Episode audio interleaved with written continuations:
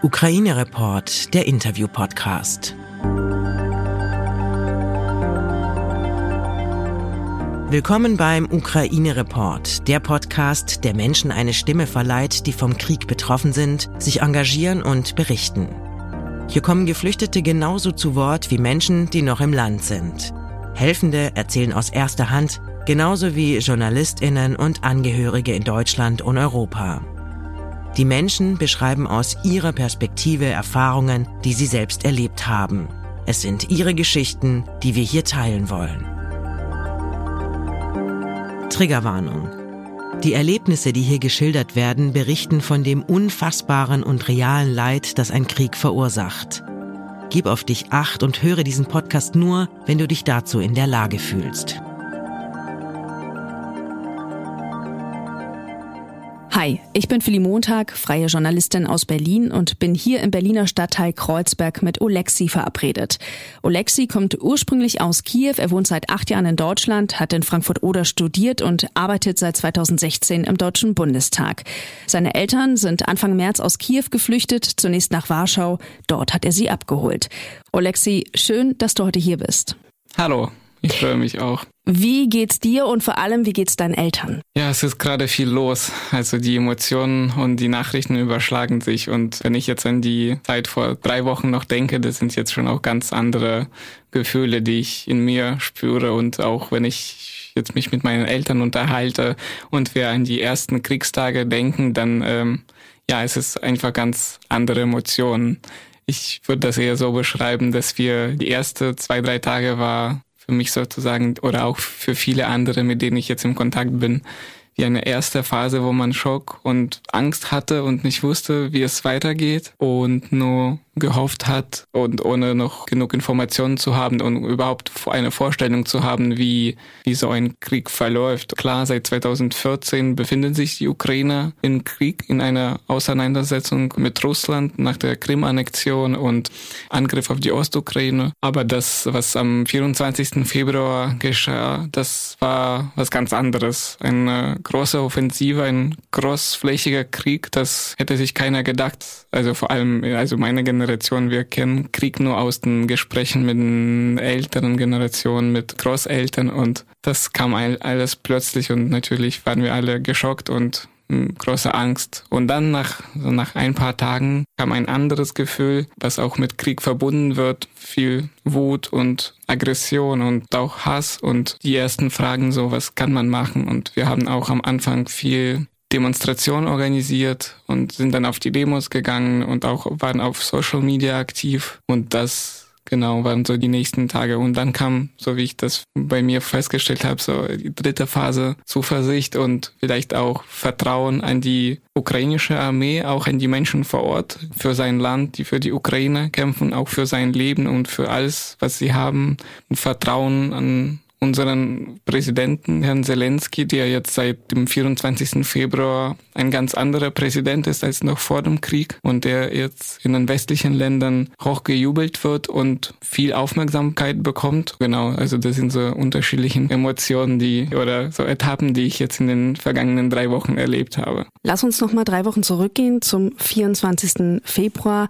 Erinnerst du dich noch an den Tag? Wie hast du vom Krieg erfahren? Das war früh am Morgen ich musste zur Arbeit und bin ganz normal aufgestanden und habe mir einen Kaffee gemacht und wollte eben so aktuelle Nachrichten äh, auf meinem Handy lesen und auf einmal sehe ich einen Live-Ticker. Russland hat einen Krieg gegen die Ukraine angefangen und dann kamen die ersten Anrufe und viele nach äh, verpasste Nachrichten auch von meinen Eltern und dann war ich erstmal schockiert und konnte es nicht glauben, konnte es auch nicht fassen und habe angefangen auch vielen Freunden in Kiew zu schreiben und zu fragen, wie die Lage vor Ort ist und auch mit meinen Eltern telefoniert und alle waren erstmal fassungslos und hatten noch keinen Plan, wie es denn weitergeht. Der Krieg hat sich ja ein paar Tage vorher auch schon angedeutet.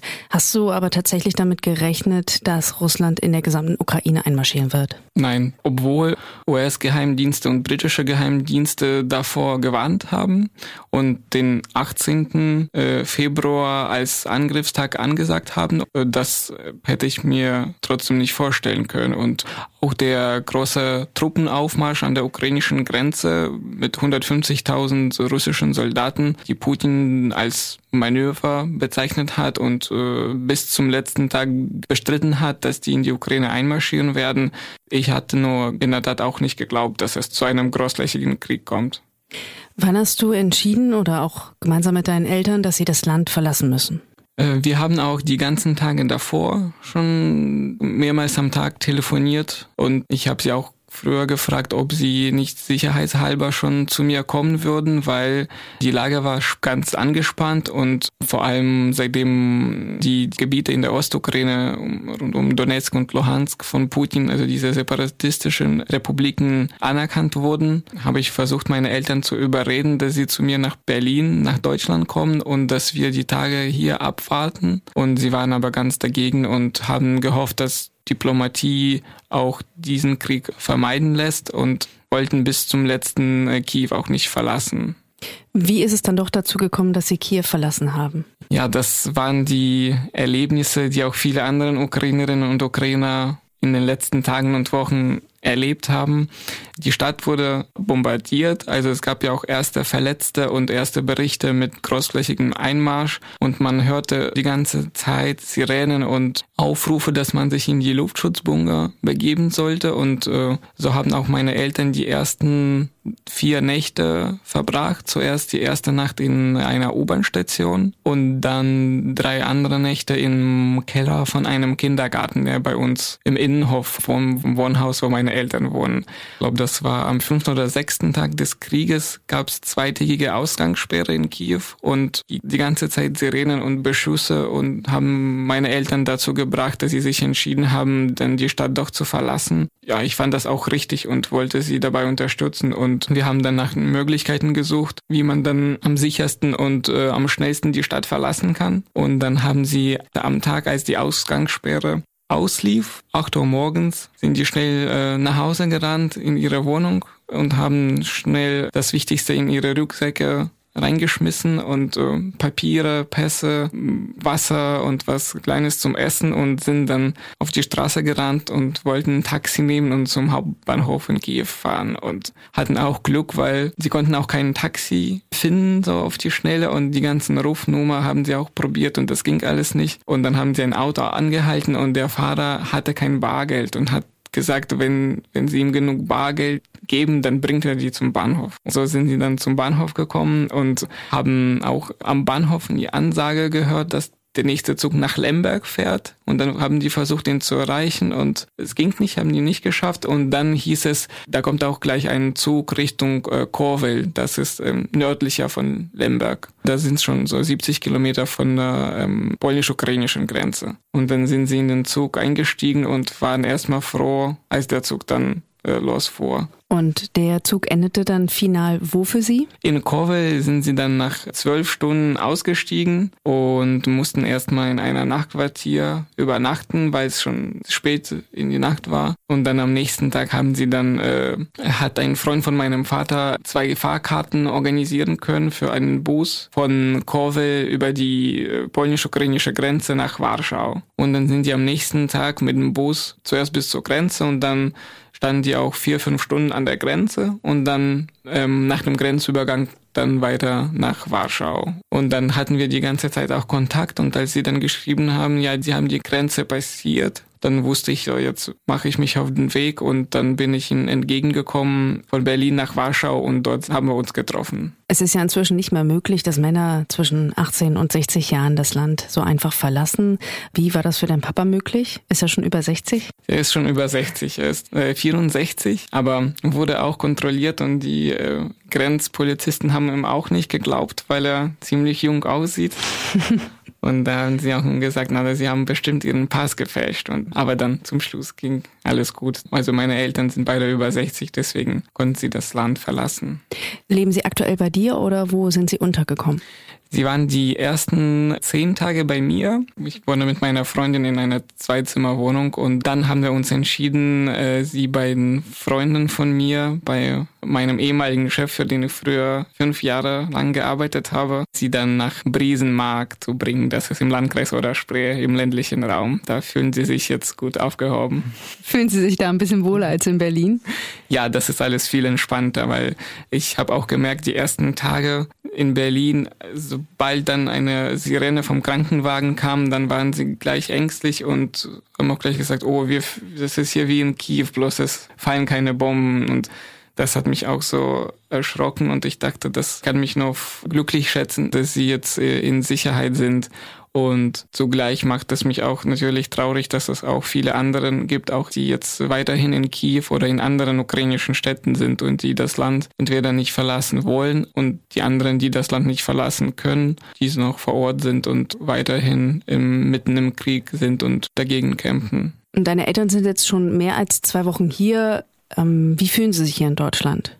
Ja, sie sind in Sicherheit und das, ich kann mich nur glücklich schätzen, dass sie ähm, die Ukraine verlassen können und jetzt bei mir sind. Natürlich die ersten Tage waren besonders schwierig, weil sie auch noch nicht äh, richtig schlafen konnten und die ganze Zeit auch Albträume hatten und äh, die ganzen Erinnerungen, das geht alles nicht so schnell vorbei und selbst bei den kleinsten so alltäglichen wie Sachen wie äh, Sirene von einem Krankenwagen, da hatten sie auch gleich Angst gehabt und äh, habe ich auch gemerkt, wie, wie sie erschrocken waren. Aber mittlerweile sind sie ja, wie gesagt, zweieinhalb Wochen schon hier und gewöhnen sich auch langsam daran und freuen sich, äh, hier zu sein und machen jetzt so erste Schritte wie auch viele andere, die bereits nach Deutschland gekommen sind und lernen auch viele bürokratische Fragen, die gerade zu klären sind und brauchen jetzt besonders auch wie viele andere auch Unterstützung. Und das äh, könnte ich jetzt niemandem zumuten, das auch alleine durchlaufen zu müssen. Deswegen bin ich auch froh, dass hier so viele Menschen es einfach ihre Hilfsbereitschaft zeigen und äh, bereit sind zu helfen, sei es auch Menschen, die auch, äh, die mit russisch und ukrainischen Sprachkenntnissen, aber auch ohne, alle wollen bei den ersten Schritten äh, behilflich sein und das ist wirklich eine große Freude für mich. Hast du noch weitere Freunde, Bekannte, Familie, die sich derzeit noch in der Ukraine befinden? Ja, ich habe auch also Selbstverwandte. Meine Tante lebt in Kremenchuk, das ist ein Poltauer Gebiet. Und mein Cousin ist auch bei der ukrainischen Armee und wurde am zweiten Tag des Krieges in der Oblast Luhansk äh, verletzt und liegt jetzt seitdem im Krankenhaus. Und ihm wurde ein Finger abgenommen. Und viele Freunde von mir, mit denen ich zur Schule gegangen bin oder studiert bin, sind noch in Kiew oder in anderen Städten und manche von denen sind in diesen territorialen Verteidigungsgruppierungen und unterstützen die Armee militärisch. Äh, die anderen sind im Bereich der humanitären Hilfe aktiv und versuchen sich dort einzubringen. Und vor allem in Kiew frage ich auch die Freunde tagtäglich so, wie sieht's da aus? Und wenn ich die Bilder von zerstörten Wohnhäusern sehe und vor allem Gebäude, die ich auch selbst persönlich kenne, wo wir dann als Kinder gespielt haben oder spazieren gegangen sind, dann ist das sehr bedrückend und äh, ja, dann bin ich fassungslos. Könnt ihr regelmäßig Kontakt halten? Also funktioniert das Netz vor Ort? Das Netz funktioniert und wir haben auch viel Kontakt miteinander. Wir schreiben ja auch alle zwei, drei Stunden und wenn sie dann nachts im Luftschutzbunker sitzen, dann haben die manchmal keinen Kontakt, aber dann wache ich auf und äh, schaue auf mein Handy, ob ich von denen schon Nachrichten bekommen habe und fühle mich immer beruhigt, wenn ich sehe, ja, die haben mir geschrieben, dann ist alles situationsentsprechend gut, wenn man das so sagen kann. Du hast ja am Anfang, als du deine drei Phasen deiner Emotionalität beschrieben hast, auch gesagt, dass du aktuell in der Phase der Zuversicht bist. Was spendet dir aktuell Hoffnung und Zuversicht?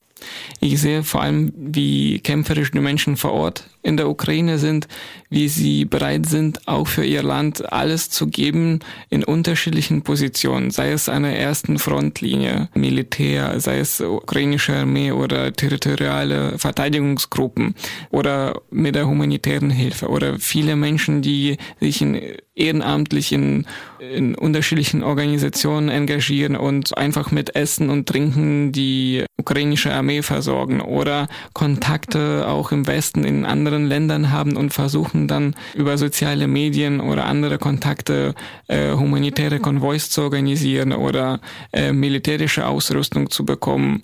Es ist wirklich äh, der Zusammenhalt, den ich seit vielen, vielen Jahren nicht erlebt habe und oder den ich vielleicht vor dem Krieg gar nicht auch so gekannt habe.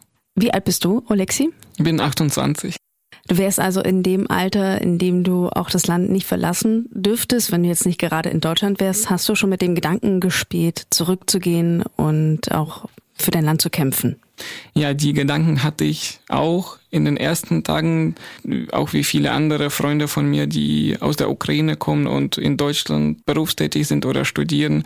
Wir haben uns auch darüber ausgetauscht und äh, das war auch von allen zu hören, dass alle jetzt diesen Gedanken haben und sich auch schlecht fühlen, dass wir nicht in der Ukraine sind und nicht mit der Waffe unser Land verteidigen können. Und dann kam auch das Verständnis auch bei mir, dass wenn man die Kräfte aufteilt und versucht, das Beste daraus zu machen, was man kann und da, wo man ist und dass man vielleicht auch mit eigenen Eigenschaften viel erreichen kann.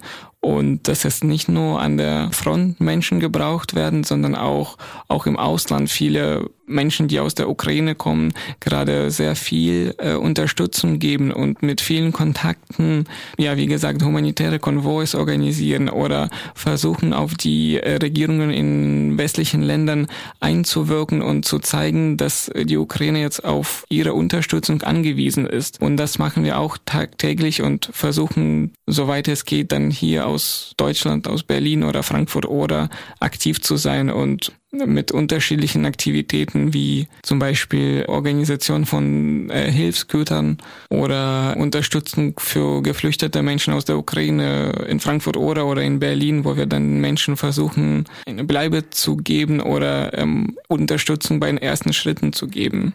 Eine Folge des Krieges ist auch, dass einige Menschen Hass verspüren gegenüber Russinnen und Russen. Sie machen sie für den Krieg mitverantwortlich.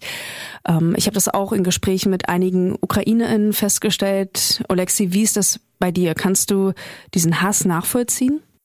Ja, das ist in der Tat eine schwierige Frage und auch in meinem Bekanntenkreis gibt es viele, die pauschalisieren und sagen, dass jetzt alle Menschen, die aus Russland kommen, dass die auch Schuld daran haben. Und ich kann diese Emotionen und diese Gefühle auch nachvollziehen und äh, versuche auch da, aber bei mir, auch wenn es mir auch selbst schwierig fällt, äh, einen Unterschied zu machen zwischen denjenigen, die den Krieg unterstützen und Putin gut finden für die habe ich kein Verständnis und das kann ich gut nachvollziehen, dass sie jetzt auch mit Hass und Hetze konfrontiert werden und dafür habe ich kein Mitleid. Aber es gibt auch andere Menschen aus, die aus Russland kommen und die auch Position beziehen und ganz öffentlich sagen, dass sie gegen den Krieg sind und dass sie Putin als Aggressor und Diktator bezeichnen. Und auch in meinem Freundeskreis habe ich an, in den ersten Tagen des Krieges auch viele Nachrichten von Freunden aus Russland bekommen, die gesagt haben, dass die das für falsch halten und dass sie sich schämen für das, was Putin angefangen hat, für den Krieg und dass ihnen es wichtig war, mir mitzuteilen, dass sie eine andere Meinung haben.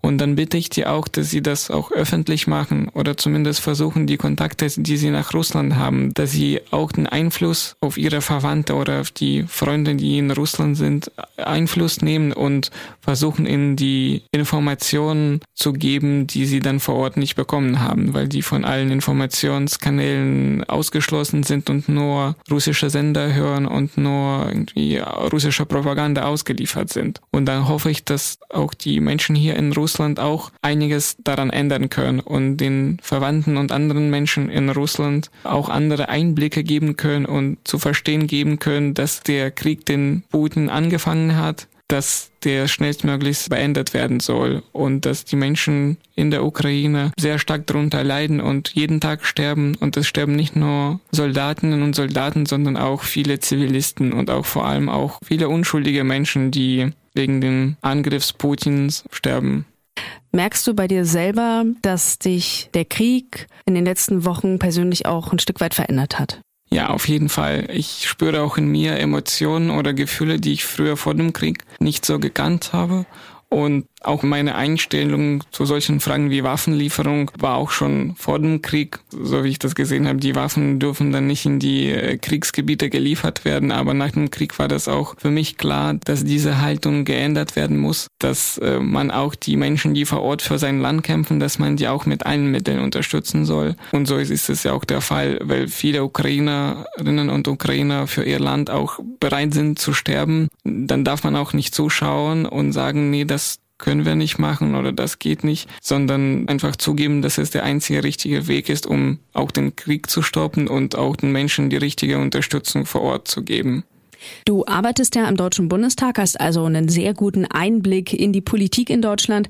Wie findest du den Umgang der deutschen Regierung mit dem Krieg in der Ukraine? Zuallererst bin ich erstmal froh, dass die Bundesregierung und Deutschland generell eine Grandwanderung erlebt hat, was zum Beispiel solche Themen oder Punkte wie Waffenlieferung angeht. Und das, was vor dem 24. Februar noch tabu war, ist heute Realität, dass Deutschland auch Waffen in die Ukraine liefert und nicht nur finanziell die Ukraine unterstützt, sondern auch militärisch.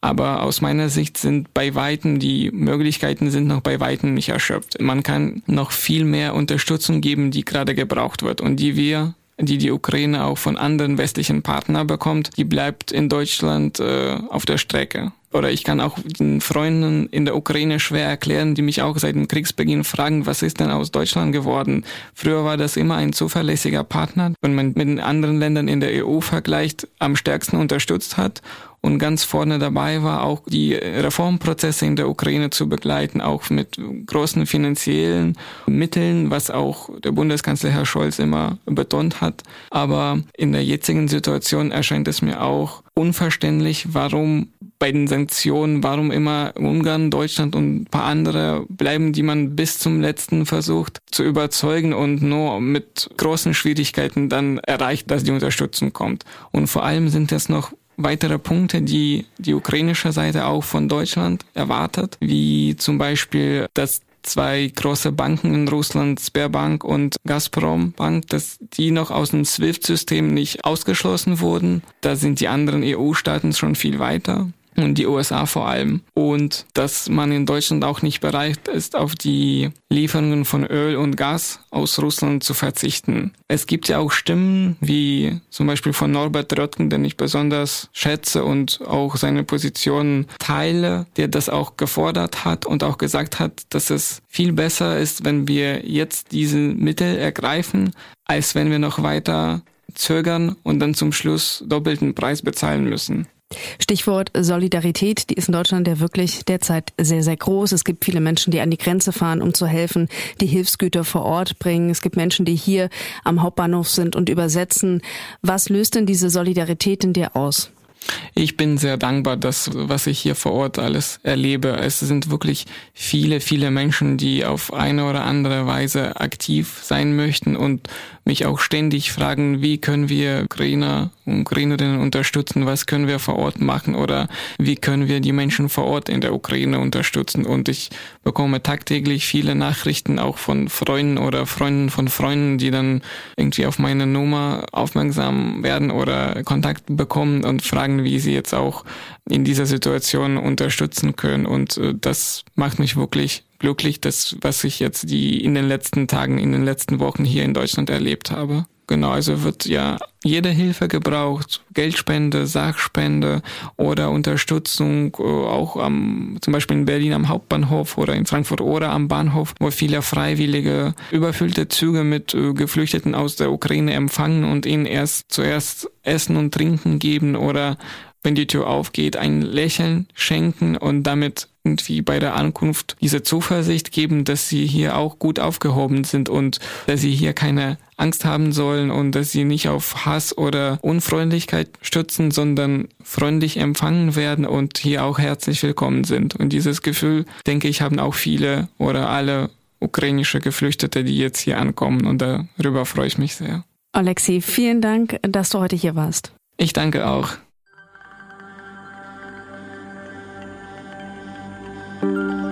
Wenn du etwas tun möchtest, dann informier dich bei renommierten Organisationen. Dort findest du Anregungen, wie du dich engagieren kannst. Oder erkundige dich auf offiziellen Seiten deiner Stadt, an welchen Orten gerade Hände gesucht werden. Ukraine Report ist ein Interview-Podcast von Podimo.